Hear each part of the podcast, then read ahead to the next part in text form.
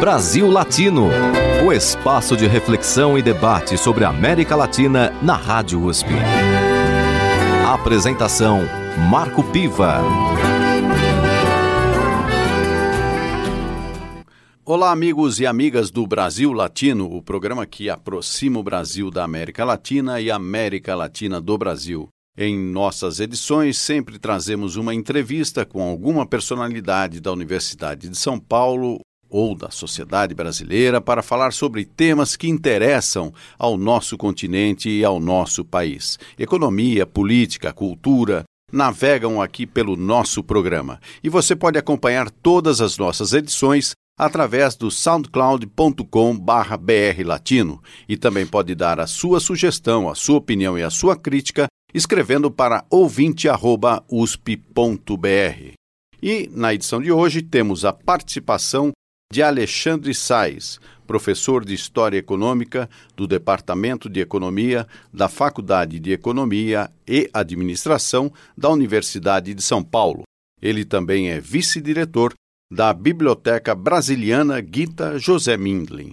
Bem-vindo ao Brasil Latino, Alexandre. Eu que agradeço o convite, Marco. Nós temos um tema hoje importante para falar, uhum. que são os 60 anos da obra de Celso Furtado, a formação uhum. econômica do Brasil. E você, juntamente com o professor Alexandre Freitas Barbosa, uhum. é, estão organizando aí é, este evento, um seminário que vai debater é, Celso Furtado e os 60 anos de formação econômica do Brasil. Eu queria, em primeiro lugar, que você situasse a importância da obra de Celso Furtado no pensamento econômico brasileiro. Perfeito. É, eu agradeço a oportunidade para poder falar um pouco sobre o evento e o projeto que, que está por detrás de todo o evento. Formação Econômica do Brasil é um livro, acho que seminal, né, tanto para a economia brasileira como para os estudos de história econômica. É um livro, então, publicado no início de 1959, completando esse ano, então, 60 anos né, de, de publicação. E é um livro que né, nos ajudou muito e continua nos ajudando muito a fazer uma reflexão sobre a economia brasileira. Né? Então, eu acho que em breve eu, eu falo um pouco, né, a gente entra um pouco mais sobre ele, mas eu queria situar o, o evento e o seminário dentro de um conjunto de atividades que têm sido desenvolvidas dentro da Biblioteca Brasiliana Guite José Mindlin, que é um projeto chamado 3 vezes 22. Né? Esse projeto 3 vezes 22 é um projeto que é, busca pensar sobre temas né, de, que, que, em breve estaremos aí refletindo e, e de alguma forma celebrando, acho que muito mais criticamente do que celebrando, né, comemorando essas datas, que são as datas do bicentenário da independência, o centenário da Semana de Arte Moderna, né, e o terceiro, né, 22 dos 3 vezes 22, é justamente 2022. Então, trazer Celso Furtado e trazer formação econômica para o Brasil, para um projeto que olha tanto as questões de soberania na independência, as questões de modernismo na Semana de Arte Moderna, é justamente trazer um autor que faz parte, de alguma forma, de uma geração que buscou pensar o Brasil. Né? Então, é, nesse sentido que formação econômica do Brasil pode ser, de alguma forma, enquadrado num conjunto de obras redigidas em torno das décadas de 30, décadas de 50, é, que são obras que se voltam para a reflexão da sociedade brasileira né, e, especificamente, formação econômica do Brasil para a economia brasileira. Que obras são essas? Né? É, então, já na década de 30, né, a gente tem duas obras importantíssimas, Casa Grande Senzala, de Gilberto Freire, e Raiz do Brasil, de Sérgio Buarque de Holanda, né, cada qual a, a, sua forma, mais numa antropologia americana, no caso do Gilberto Freire, e mais né, buscando e bebendo, de alguma forma, na sociologia weberiana, é, o Sérgio Buarque de Holanda no Raiz do Brasil. Já nos anos 40, o Caio Prado Júnior, com formação do Brasil contemporâneo, em 42, então trazendo uma leitura muito própria do marxismo brasileiro, e eu acho que nesse sentido a gente enquadra né, o Celso Furtado numa geração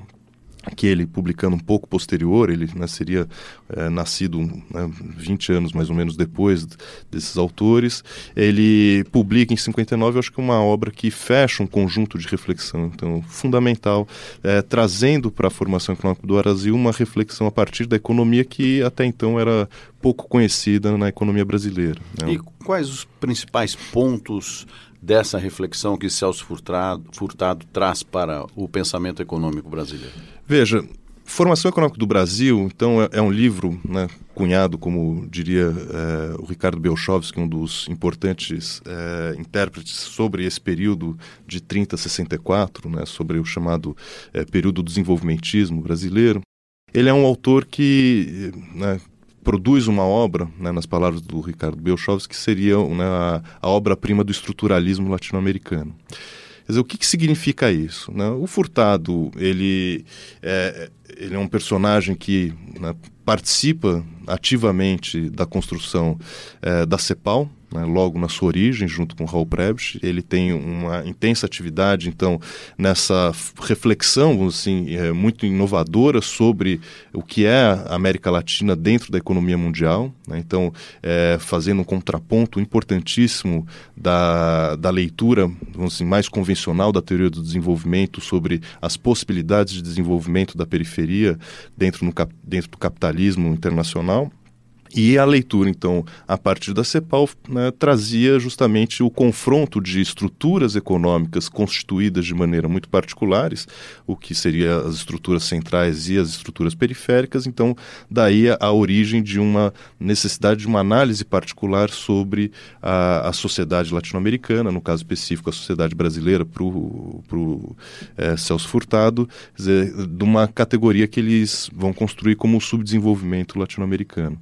Então, quer dizer, formação econômica do Brasil traz, né, nesse em 59, tanto uma leitura cepalina, que é importantíssima para né, é, entender e compreender essa economia latino-americana, mas também, quer dizer, é, é, uma série de de elementos, por exemplo, do, do keynesianismo, né, da, da, leitura de Keynes na questão de fluxo de renda, quer dizer, que são elementos muito particulares e próprios é, presentes a, até então agora na obra do Celso Furtado.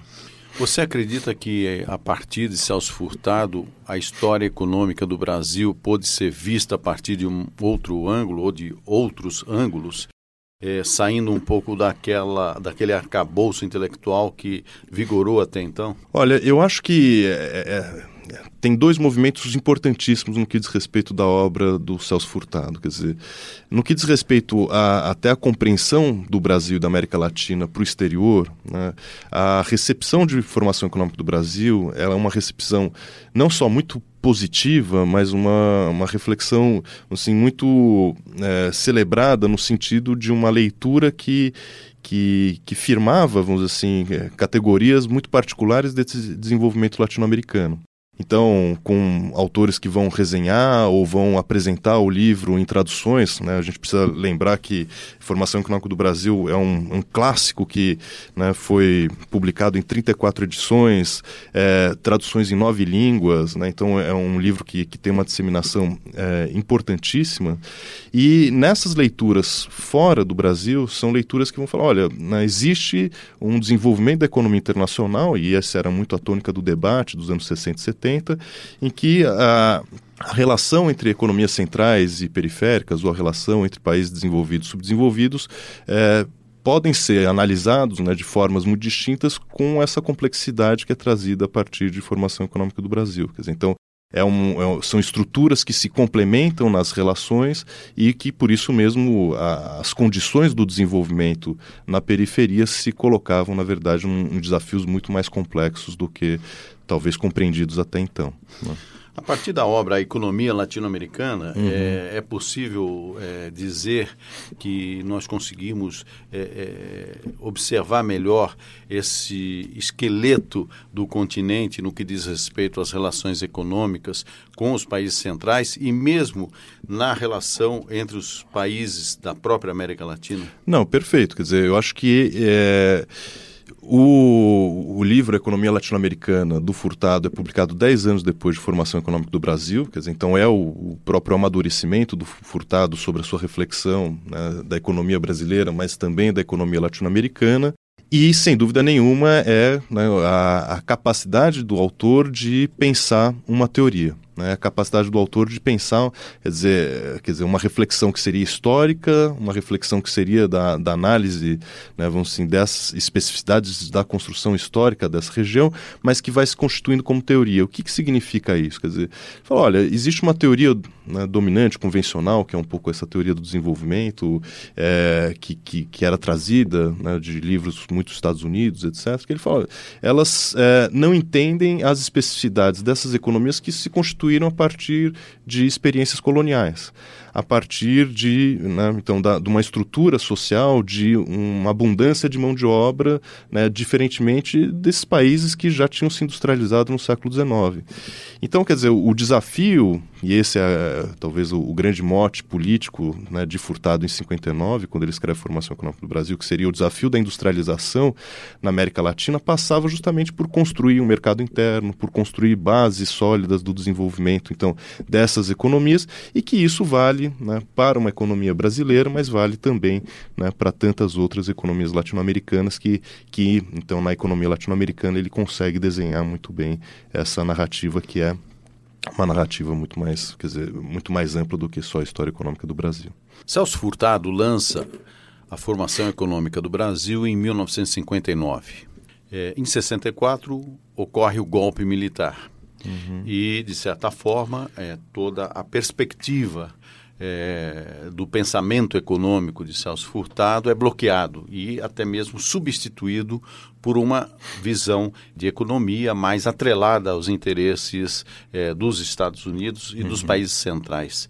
Em que medida, é, naquele momento histórico do Brasil, o pensamento de Celso Furtado foi efetivamente bloqueado e deu lugar à evasão a esse pensamento mais é, é liberal no campo econômico?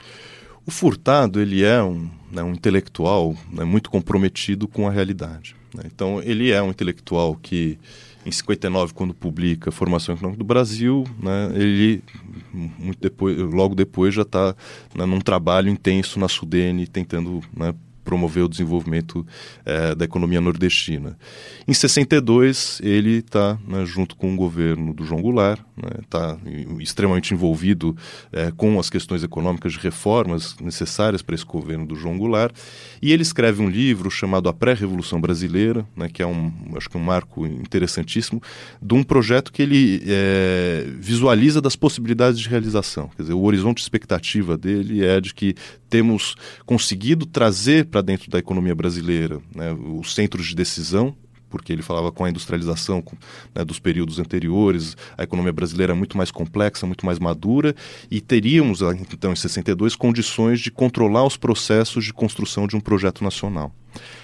O que a gente conhece é que esse projeto não, não se efetiva. Né? Em 64, com um golpe, o próprio Furtado precisa caminhar para o seu exílio e esse projeto, então, ele é interrompido e no exílio a leitura do Furtado é uma leitura cada vez mais pessimista, talvez, das possibilidades de realização desse projeto e cada vez mais crítica a esse projeto. Né? Ao projeto que, na verdade, vai se desenhando dentro do da economia brasileira.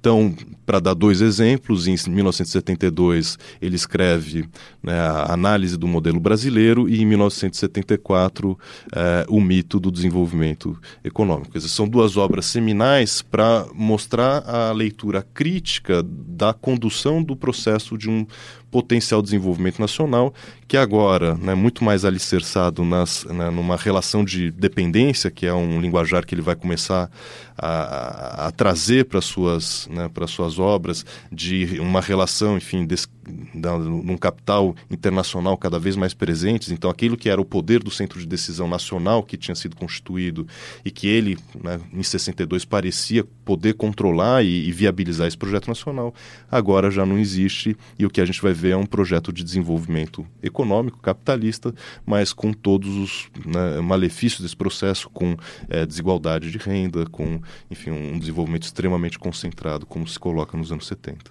Alexandre, nós vamos retomar esse tema no próximo bloco. Agora, é, eu sempre peço para os nossos convidados que possam sugerir uma música, porque o nosso programa também é entrevista e música. Uhum. Então, o que, que você pode sugerir para os nossos ouvintes?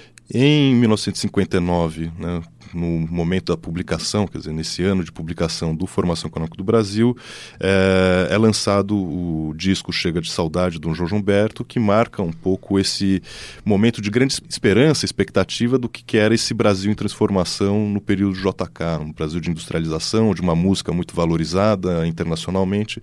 Então acho que ainda é a fase do otimismo de um projeto que poderia se consolidar. Muito bem, então vamos ouvir João Gilberto, Chega de Saudade.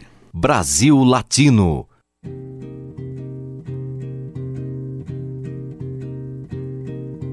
Vai minha tristeza e diz a ela que sem ela não pode ser.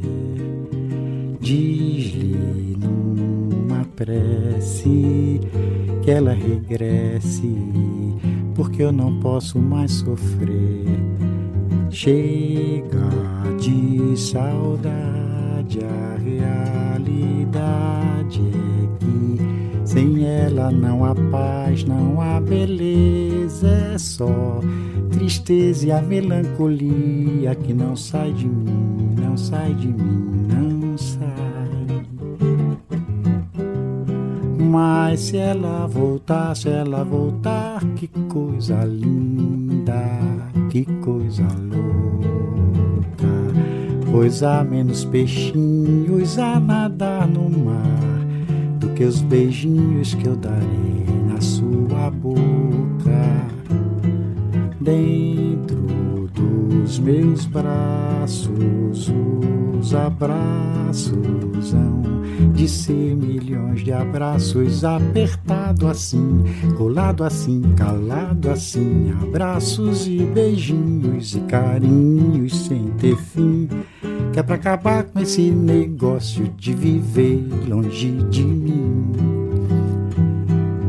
Vai tristeza e diz a ela que sem ela não pode ser.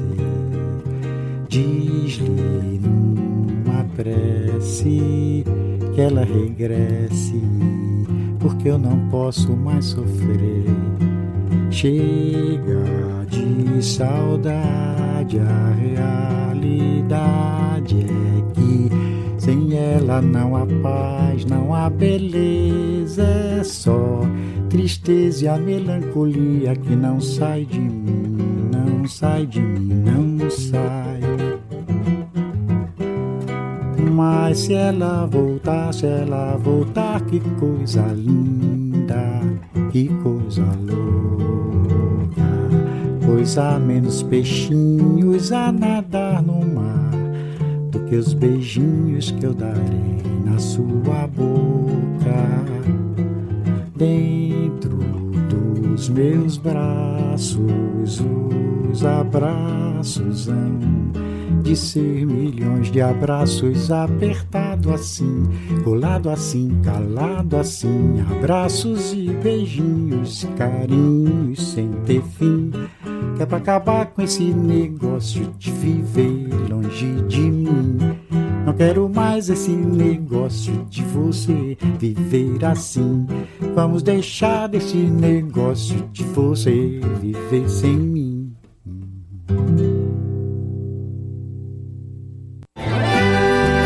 Você está ouvindo Brasil Latino, o espaço de reflexão e debate sobre a América Latina na Rádio USP.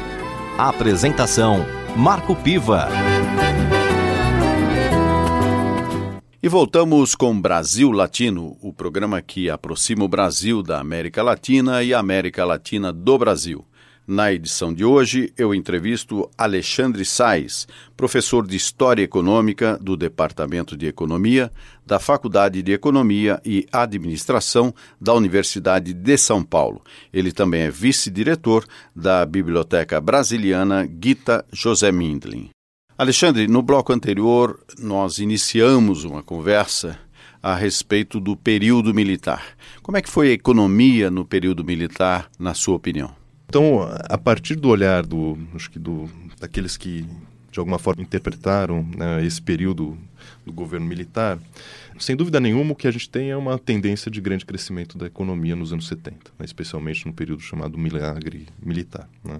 É, mas já os dados dos próprios anos 70 mostravam né, uma tendência de ampliação da desigualdade, enfim, um, um, talvez esse né, o que ficou conhecido com a ideia do, né, do crescimento do bolo para depois dividir, alguma coisa desse gênero e que é uma leitura que vai ser muito trazida por autores como, por exemplo, na reflexão do Celso Furtado sobre como que a, a estrutura econômica respondia a esse crescimento.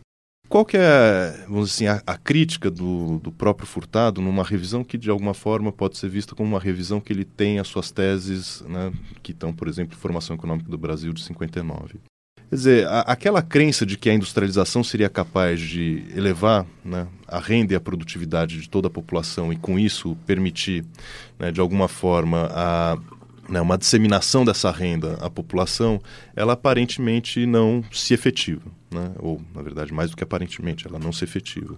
E, e, a leitura do Celso Furtado é de que o, o modelo né, de desenvolvimento né, econômico, na verdade, era um modelo que ele vai chamar não de desenvolvimento, mas de modernização da economia. E o que, que significava essa modernização? O problema da, né, da, da, estrutura econômica brasileira é que ela responde a uma elite, né, uma elite eh, da sociedade brasileira que busca reproduzir o padrão de consumo das sociedades né, centrais desenvolvidas. Né? Então, ele tem até alguns dados interessantes. Fala, olha, a gente tem um PIB per capita aqui que é um décimo do PIB da Suécia. Se você quer consumir igual a Suécia, você vai ter que concentrar a renda para que apenas um décimo da população possa ter essa renda né, capaz de consumir aquilo que é consumido lá fora. E é um pouco nessa lógica que ele acaba mostrando que a industrialização brasileira ela se coloca como uma industrialização extremamente moderna, né, uma industrialização de ponta, com uma estrutura industrial voltada justamente para essa elite, então a indústria automobilística, a indústria de bens de consumo duráveis. Ou né? seja, uma economia competitiva em nível internacional. Não competitiva internacional porque ela tinha proteção. Né? Ela, ela era voltada para dentro hum. do mercado interno. Mas ela é, quer dizer, no que diz respeito ao tipo de consumo, relativamente parecida com as principais economias mundiais, mas extremamente concentrado. E aí é nesse sentido que ele fala: bom, aqui você tem todo um desajuste né, do sistema, porque você precisa criar mecanismos de concentração da renda para viabilizar o consumo dessa, né, dessa parte da população a essa indústria. Essa indústria, como não pode vender para as massas, como vende nos Estados Unidos, como vende numa Europa da era de ouro do capitalismo, em que você tem uma expansão gigantesca do consumo de massas, de automóveis, de geladeiras, etc. Então ele fala, bom, a indústria não consegue né, vender a essa população como um todo, ela vende de maneira reduzida, então ela tem que elevar suas massas, a, sua, a sua rentabilidade, com, né, provocando inclusive os processos inflacionários, elevando né, a, o custo dos, dos produtos.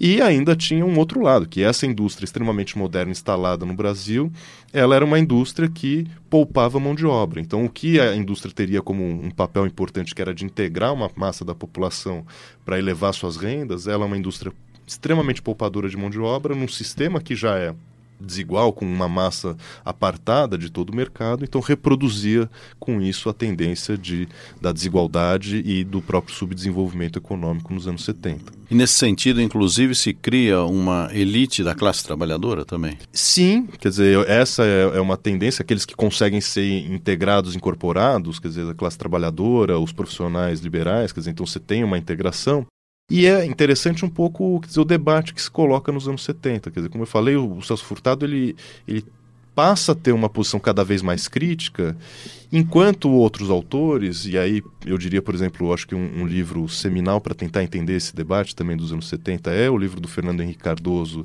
escrito junto com Enzo Faleto, né, é Dependência e Desenvolvimento de 67. Ele é um, outro livro que vai dando um, um outro cunho a, a, a, aquele processo. Ele falou, olha, o desenvolvimento capitalista é isso mesmo. Quer dizer, é um desenvolvimento que gera crise, que gera desigualdade. Então o que a gente precisa entender é ou caminhamos dentro do capitalismo, com dependência, com com quer dizer, os frutos resultantes das crises desse capitalismo, ou, isso é, na verdade, não um livro de 67, já é um prefácio à edição americana dos anos 70, fala, bom, ou você caminha para o socialismo, mas um pouco jogando para o ar, dizendo que naquele momento não tinha projeto de socialismo, então era o, a, tentar se beneficiar ao máximo da, do, do, capitalismo, do desenvolvimento com dependência. O Celso Furtado, acho que não. Nesse sentido, ele é mais crítico, dizendo, olha, esse desenvolvimento dependente, sem centros de decisão, quer dizer, isso daqui você não forma nação, você não consegue criar né, um projeto efetivamente nacional que, que dê margem a um, a um benefício da sociedade como um todo. E então, em que momento o projeto econômico do regime militar ele se esgota exatamente? Bom, aí são várias razões que, enfim, quer dizer, a gente tem toda a conjuntura internacional de grande transformação, uma conjuntura que vai, né, enfim, por conta da, é, da, da, crise do, do, petrodólar, do dólar, do petróleo, que são quer dizer, os cenários internacionais que vão acabar culminando com uma mudança da, da lógica do, do sistema monetário internacional, da, da própria dizer, ampliação do endividamento externo. O, o Estado brasileiro também amplia-se muito nesse endividamento. Mas, quer dizer, eu acho que a grande questão que estava jogada até os anos 70, né, e essa é, eu acho que é uma ideia que, que é interessante, é que existia um grande projeto de desenvolvimento nacional. Quer dizer, esse projeto de desenvolvimento nacional, que era um projeto de industrialização, de viabilizar né, o, essa tentativa de, de formar uma nação via crescimento econômico e industrialização, ele, pers ele persiste, né, vamos dizer assim, dos anos 50 aos anos 70. Quer dizer, o, o que é a grande crítica, por exemplo, do Celso Furtado é que se abandonou uma questão que era central nesse processo, a partir de 64, é, a noção fundamental para ele, que é, não é desenvolvimento só como uma dimensão econômica. Desenvolvimento significa também uma, uma questão política, social, e não dá para fazer desenvolvimento sem democracia. Então, aí eu acho que esse é o grande ponto que, que internamente começa a colocar né, em xeque a própria permanência do, do regime militar, que é, enfim, a, aí a tendência para a gente caminhar para os anos 80. E de alguma forma, pós regime militar, você acredita que o pensamento de Celso Furtado ele voltou a ter vigência? Acho que dá para marcar dois grandes períodos nesse sentido. Né? É, de um lado, é sintomático, quer dizer, como, por exemplo, Formação Econômica do Brasil é um livro que vai ser um livro cada vez mais lido dentro dos debates historiográficos do que de um livro de análise da economia brasileira. O que, que significa isso? Quer dizer, toda leitura, né, uma síntese né, uma sistematização incrível que o Furtado faz sobre a história econômica do Brasil, né, da colônia até os anos 50, acaba gerando uma série de temas historiográficos. Então tem gente que vai pegar o Formação Econômica do Brasil e vai pegar um, uma parte para discutir o que era a economia mineira, vai pegar uma parte para discutir como que foi o processo de industrialização nos anos 30. Então o livro do Furtado nos anos 70, nos anos 80, vira um livro seminal para o debate, por exemplo, na pós-graduação, para fazer os estudos mais de caráter monográfico sobre determinado período histórico, determinada hipótese que era colocada na formação econômica do Brasil. Só que um livro dele, como Formação Econômica do Brasil, já não tem, vamos dizer assim, naquele período dos anos 80, a capacidade de, é, enfim, de participar do debate, como era visto naquele momento. E o próprio Furtado, agora num livro é, editado né, pela Viúva do Furtado, a Rosa Freire Aguiar, né, que é um livro então de, de, de relatos, um, um, livro de memórias do Furtado, ele fala, bom, no período de abertura dos anos 80, né, de redemocratização, ele volta nessa, da França ao Brasil para participar das discussões sobre esse processo de abertura, e é interessantíssimo na, na, na, na própria pena do, do Furtado, ele falou, olha, eu sou um autor que eu tenho, né, as pessoas me veem com grande respeito, eu tenho um, um pouco uma voz de, né, do economista, etc., mas eu não vou ser a pessoa consultada para fazer a política sobre a inflação, a política sobre a dívida externa, quer dizer, ele se sente já um pouco fora do jogo naquele momento dos anos 80. Por quê? Porque as questões que ele colocava, que eram questões de desenvolvimento nacional, de projetos de longo prazo, de planejamento, etc., já não eram os temas do momento. Quer dizer, é, o que estava se discutindo era a conjuntura, era a inflação, era a dívida externa, era o, a, a, própria, vamos dizer assim, é, retórica da economia cada vez mais técnica e que não que era. é o início, inclusive, do chamado neoliberalismo com Reagan, Thatcher. Reagan, Thatcher e na economia, quer dizer, no Brasil especialmente, a vinda desse, desse arsenal, vamos assim, mais instrumentalizado de uma economia, né, com modelos econômicos, etc., em que é, parece que há uma ruptura na retórica, como eu estou dizendo, quer dizer, que essa retórica é, histórica, estruturalista do Furtado já não responde mais. E aí o interessante é que, bom, Furtado vai parar aonde no governo do Sarney? No Ministério da Cultura.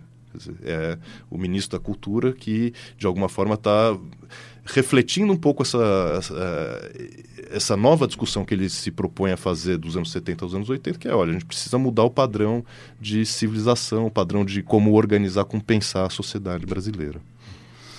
E o Brasil teve é, um crescimento muito importante no contexto mundial uhum. entre a década de 30 até o final da década de 1970. Uhum.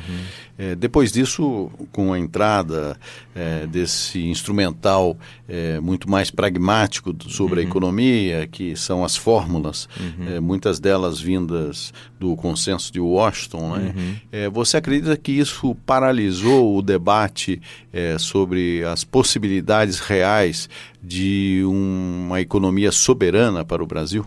Esse é um corte fundamental para entender a, a mudança né, do que, que era pensar economia, o que, que era projetos né, de projetos econômicos, né, como a gente falou dos, dos, anos 30 aos anos 70 e aquilo que começa a se desenhar nos anos 80 e anos 90.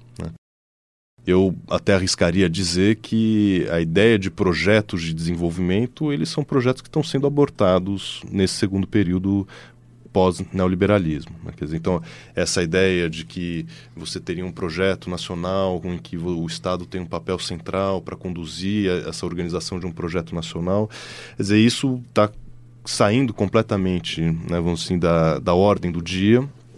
E os projetos são projetos muito mais primeiro, imediatos, né, de respostas às questões mais. Enfim, e aí a economia brasileira, naquele momento, dos anos 80, era uma economia que exigia essas respostas imediatas da inflação, da dívida externa mas também é, respostas muito mais a essa ideia de uma integração à economia internacional, consenso de Washington, então pegar dizer, um, um, pouco esse, esse, instrumental que está sendo né, disseminado e, e, tentar de alguma forma se, se aproximar, se alinhar a esse ambiente de abertura. E aí o projeto nacional já não, não, não, não tem tanto, tanto espaço a ser né, é, formulado, né, a ser construído nesse sentido. Também, Alexandre, vamos agora fazer mais um uma pausa musical e eu gostaria que você então indicasse para os nossos ouvintes uma música da sua preferência. Bom, eu acho que se o, a primeira música foi o Chega de Saudade de 59 do João Gilberto, a segunda é Construção, né, que eu acho que marca um pouco esse período de, de um certo pessimismo né, da obra furtadiana, então está próximo desses livros do Furtado, análise do modelo brasileiro e o mito do, do desenvolvimento, então são é, livros mais é, enfim, pessimistas, críticos, vamos assim, e seria então o Chico Buarque com Construção. Então vamos ouvir Construção com Chico Buarque de Holanda. Brasil Latino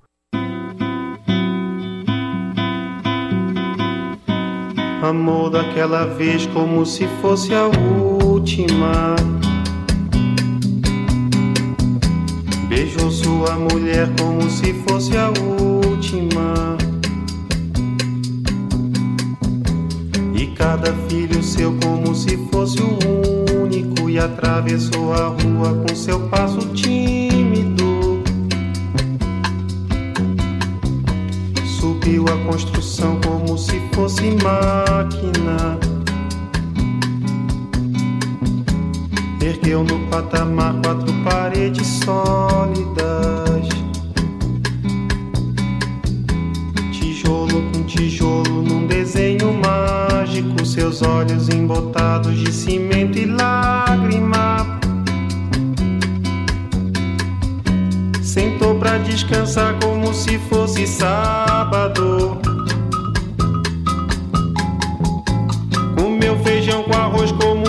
Fosse um príncipe. Bebeu e soluçou como se fosse um náufrago. Dançou e gargalhou como se ouvisse música. E tropeçou no céu como se fosse um bêbado.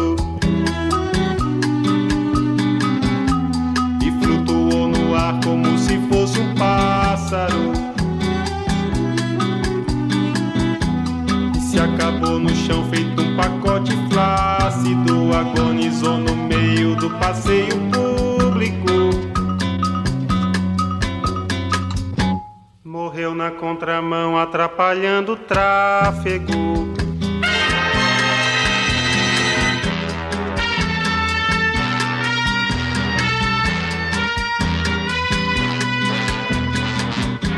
Amor daquela vez. Como se fosse o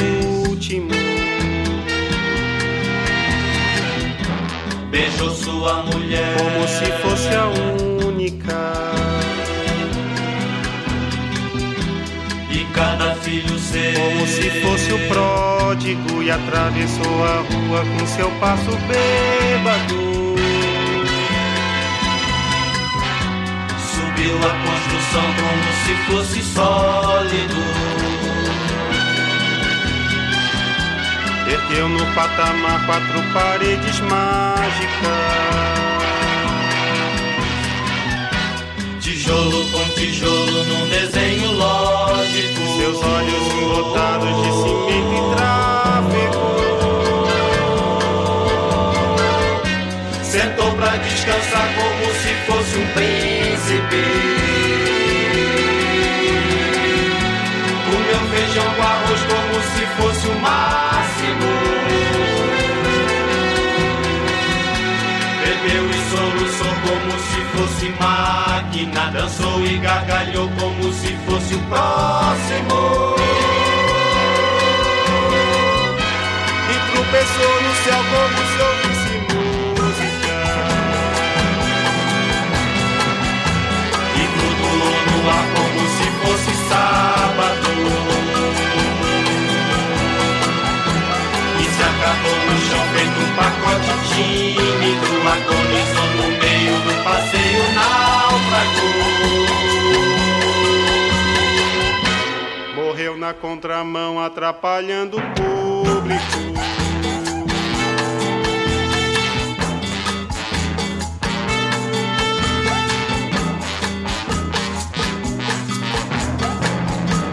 Amou daquela vez como se fosse máquina. Beijou sua mulher como se fosse lógico. Perdeu no patamar quatro paredes flácidas. Sentou pra descansar como se fosse um pássaro. E flutuou no ar como se fosse um príncipe. E se acabou no chão feito um pacote bêbado. Morreu na contramão atrapalhando o sábado.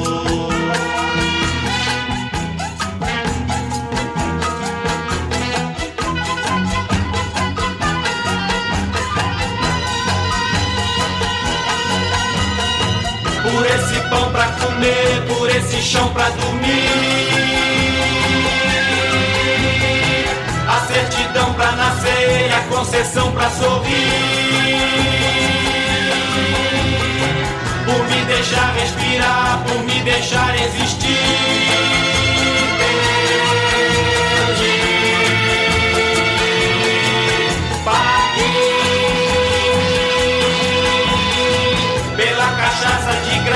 Gente tem que engolir. Pela fumaça desgraça que a gente tem que tossir. Pelos andames pingentes que a gente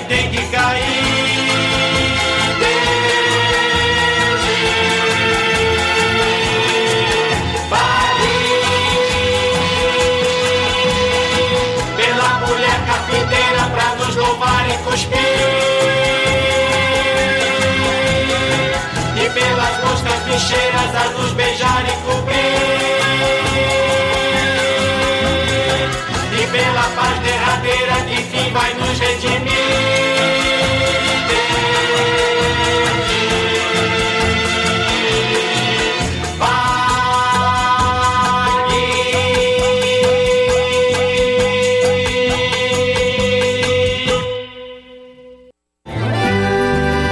Você está ouvindo Brasil Latino, o espaço de reflexão e debate sobre a América Latina na Rádio USP. A apresentação Marco Piva. E chegamos ao último bloco do Brasil Latino, o programa que aproxima o Brasil da América Latina e a América Latina do Brasil. Na edição de hoje, entrevisto Alexandre Sais, professor de História Econômica do Departamento de Economia da Faculdade de Economia e Administração da USP. Ele também é vice-diretor da Biblioteca Brasiliana Gita José Mindlin. Alexandre, no início deste século, né, século XXI, nós tivemos no Brasil um governo que buscou integrar a questão do desenvolvimento econômico com maior distribuição de renda.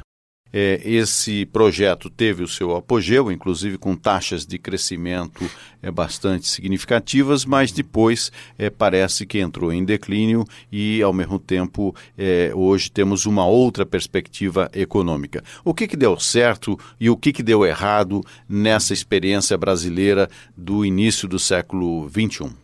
Bom, veja, essa é uma preocupação que o seminário, né, Celso Furtado e os 60 anos de formação econômica do Brasil, né, desde que né, pensamos no, no, na proposta do seminário, é uma, né, uma ideia fundamental que a gente tem tentado perseguir. Dizer, então, o seminário, né, que, que, cuja curadoria né, o Alexandre de Freitas Barbosa, do IEB, tem né, tem feito junto comigo e, a gente tem, né, acho que feito uma boa parceria entre a Biblioteca Mindlin e o Instituto de Estudos Brasileiros. É um seminário que parte da obra do Celso Furtado, parte né, dessa ideia de uma celebração dos 60 anos de formação econômica do Brasil, mas que além de fazer toda uma leitura sobre a importância da obra, sobre quer dizer como que essa obra foi lida e relida ao longo dessas é, seis décadas, tenta trazer para os dias de hoje é, a importância e quer dizer a, a, necessidade de como se reler e, e como né, a gente consegue fazer essa leitura nos anos 2000 é, 2020 né, quase já, né? Bom, qual que é o, o tema que eu acho que vale a pena é, recuperar para entender né, esse período do Celso Furtado, de formação econômica do Brasil e da economia brasileira nos dias é, mais recentes, né, na, nas últimas talvez duas décadas. Veja, o Celso Furtado ele eh, falece em 2004. Né?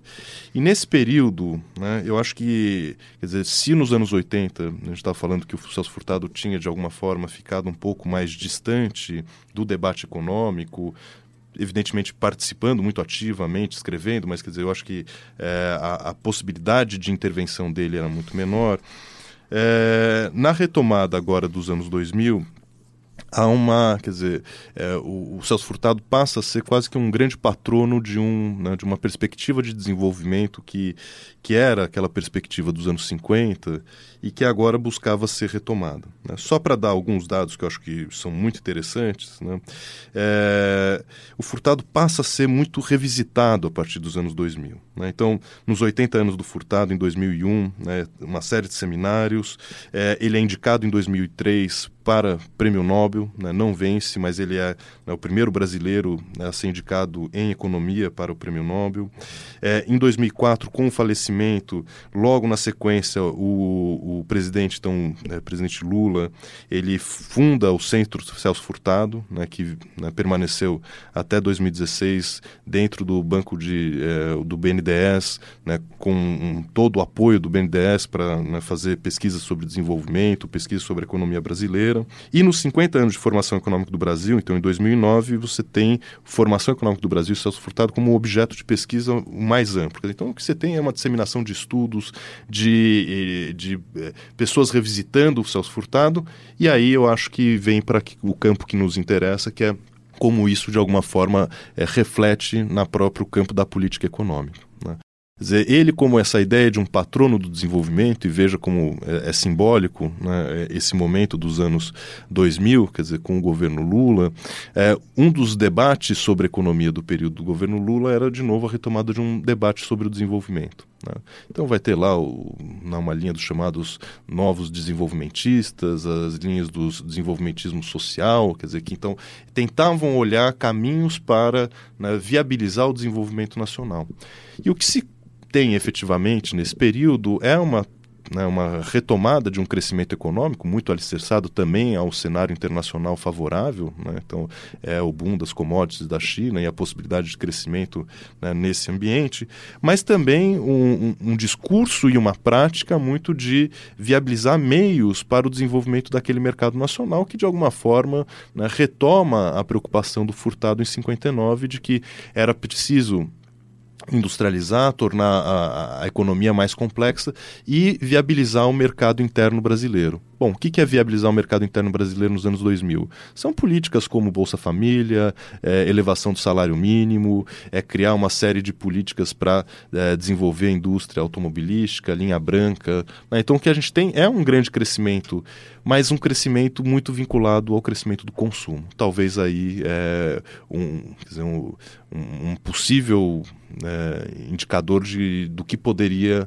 ter sido feito, mas feito dessa forma não deu muito certo. Né? Então, dizer, há uma, é, uma perspectiva de tentativa de, né, uma, de, retomar o crescimento, mas o, esse crescimento muito associado apenas à ampliação desse padrão de consumo, que é isso, né, viabiliza um crescimento da economia nacional, inclusive superando ali a, a, crise de 2008 de maneira mais rápida do que outras economias, mas esse modelo ele mostrou-se quase que inviável poucos anos depois né, em 2012, 2013, sinais muito claros de, de um fracasso desse modelo. Ou seja, é, é não havia sustentabilidade para mantê-lo. E esse eu acho que é talvez o, o que a gente poderia dizer o, uma leitura que poderia ter sido feita das próprias obras do Furtado pós né, do período mais recente, eu diria. Né. Para dar um único exemplo, em 1992 o Furtado escreve Brasil a construção interrompida. E é um livro que ele mostra, muito dentro do ambiente das reformas liberais, etc., que o contexto de desenvolvimento nos anos 90 não era o mesmo contexto ou as mesmas condições existentes para o desenvolvimento dos anos 50 no projeto que ele tem lá de formação econômica do Brasil no cenário do neoliberalismo, do que ele vai chamar muito da transnacionalização, quer dizer, desse circuito de empresas multinacionais em todos os lugares, de maior flexibilidade, etc., de um problema que ele cada vez mais vai trazendo, que é a questão ambiental, ele fala, olha, o problema agora é, é um, um outro problema, quer dizer, é uma questão, inclusive, como ele fala, é um padrão de organização de, de civilizacional. Né? Então, como é, construir um novo projeto de desenvolvimento, é, aqui a gente chegou num momento muito mais difícil, né, muito mais complexo, e que aquelas respostas simplesmente de elevação da industrialização, de elevação do padrão de consumo, eu acho que já não seriam suficientes, quer dizer, de disseminação daquele consumo como era pensado lá em 59, já não seriam mais viáveis para serem implementados agora nos anos 2000. Quando você diz que o padrão de consumo que se tentou implementar é, durante o, os governos é, Lula e talvez aí o, a primeira parte do governo uhum, Dilma, uhum. É, na verdade não tiveram uma sustentação suficiente em que direção exatamente? Porque uma coisa é você consumir é, uhum. da porta da sua casa para dentro, outra coisa é da uhum. porta da sua casa para fora, né?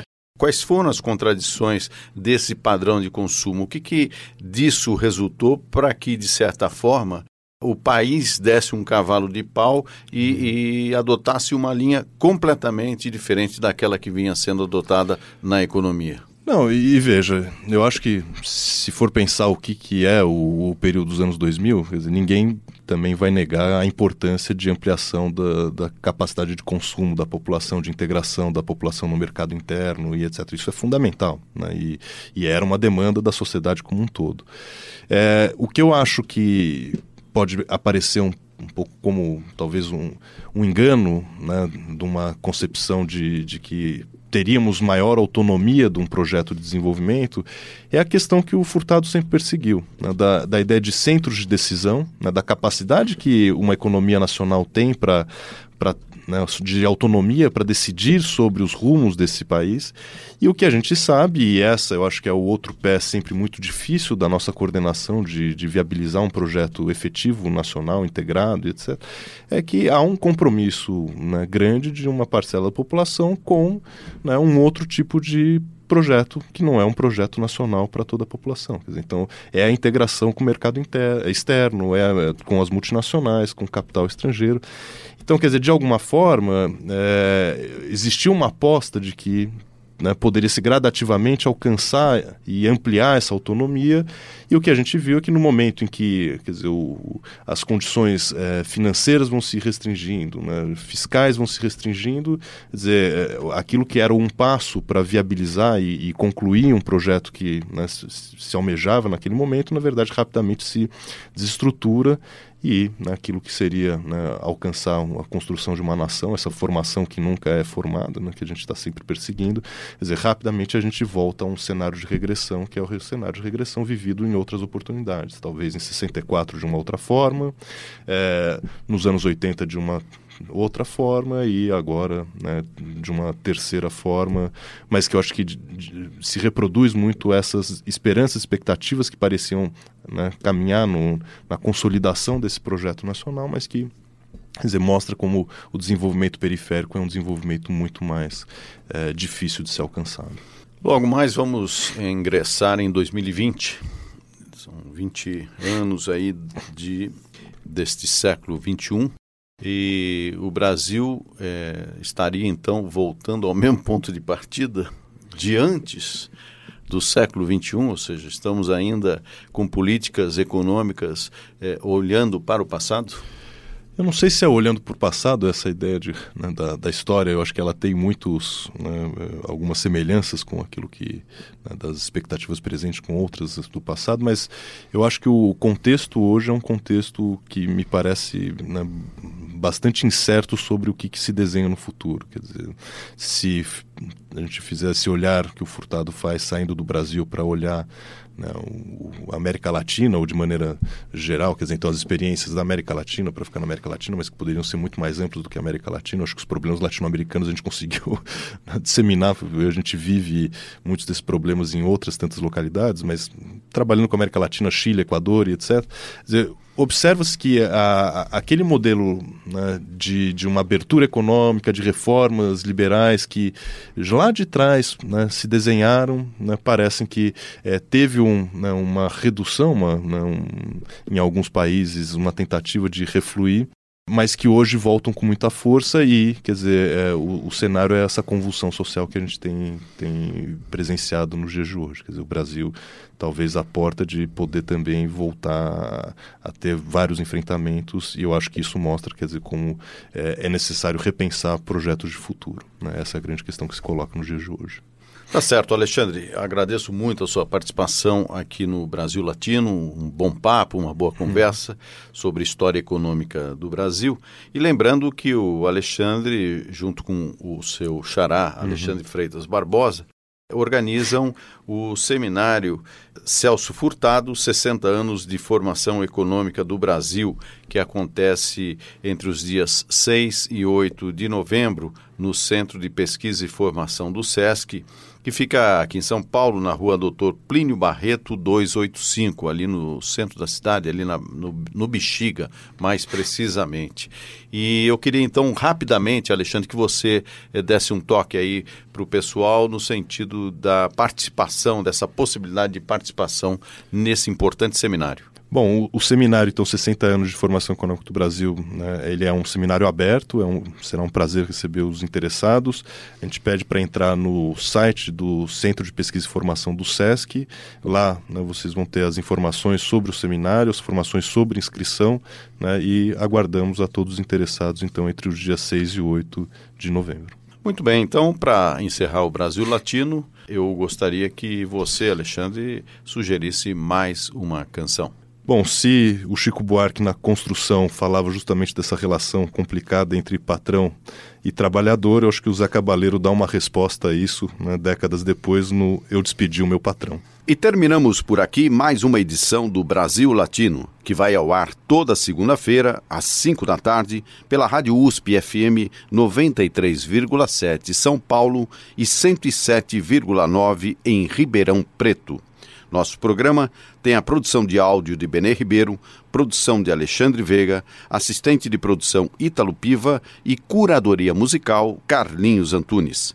Você pode ouvir todas as edições do Brasil Latino em formato de podcast em soundcloud.com/brlatino e também nas principais plataformas de áudio.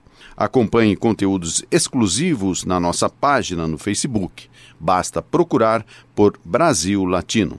E se quiser falar com a gente, escreva para ouvinte@usp.br.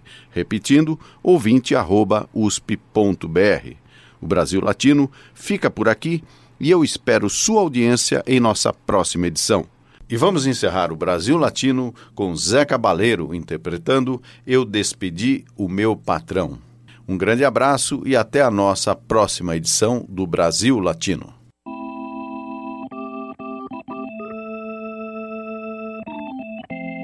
Despedi o meu patrão. Eu despedi o meu patrão desde o meu primeiro emprego. Trabalhou, não quero, não, eu pago pelo meu sossego. Despedi o meu patrão desde o meu primeiro emprego. Trabalhou, não quero, não, eu pago pelo meu sossego. Ele roubava o que eu mais valia. E eu não gosto de ladrão. Ninguém pode pagar nem pela vida mais vazia. Eu despedi o meu patrão. Eu despedi o meu patrão. Eu despedi o meu patrão desde o meu primeiro emprego. Trabalhou, não quero, não, eu pago pelo meu sossego. Despedi o meu patrão desde o meu primeiro emprego. Trabalhou, não quero, não, eu pago pelo meu sossego. Ele roubava o que eu mais valia. E eu não gosto de ladrão. Ninguém pode pagar nem pela vida mais vadia. Eu despedi o meu patrão. Eu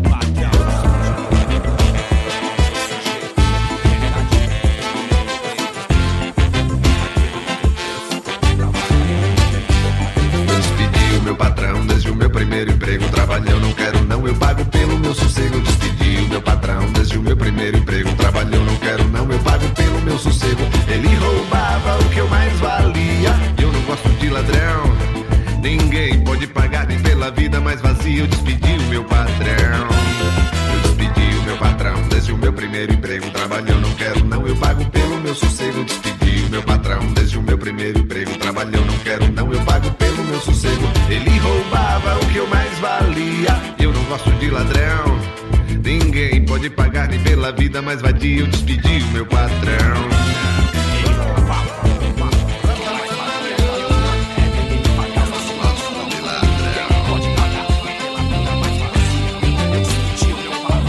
Não acredite no primeiro mundo, não acredite.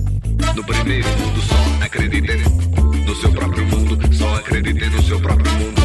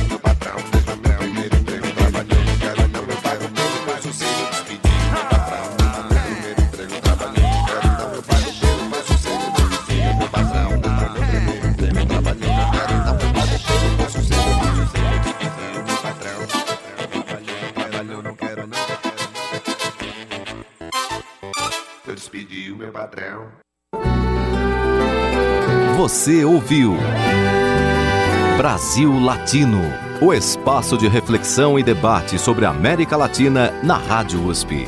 Apresentação Marco Piva.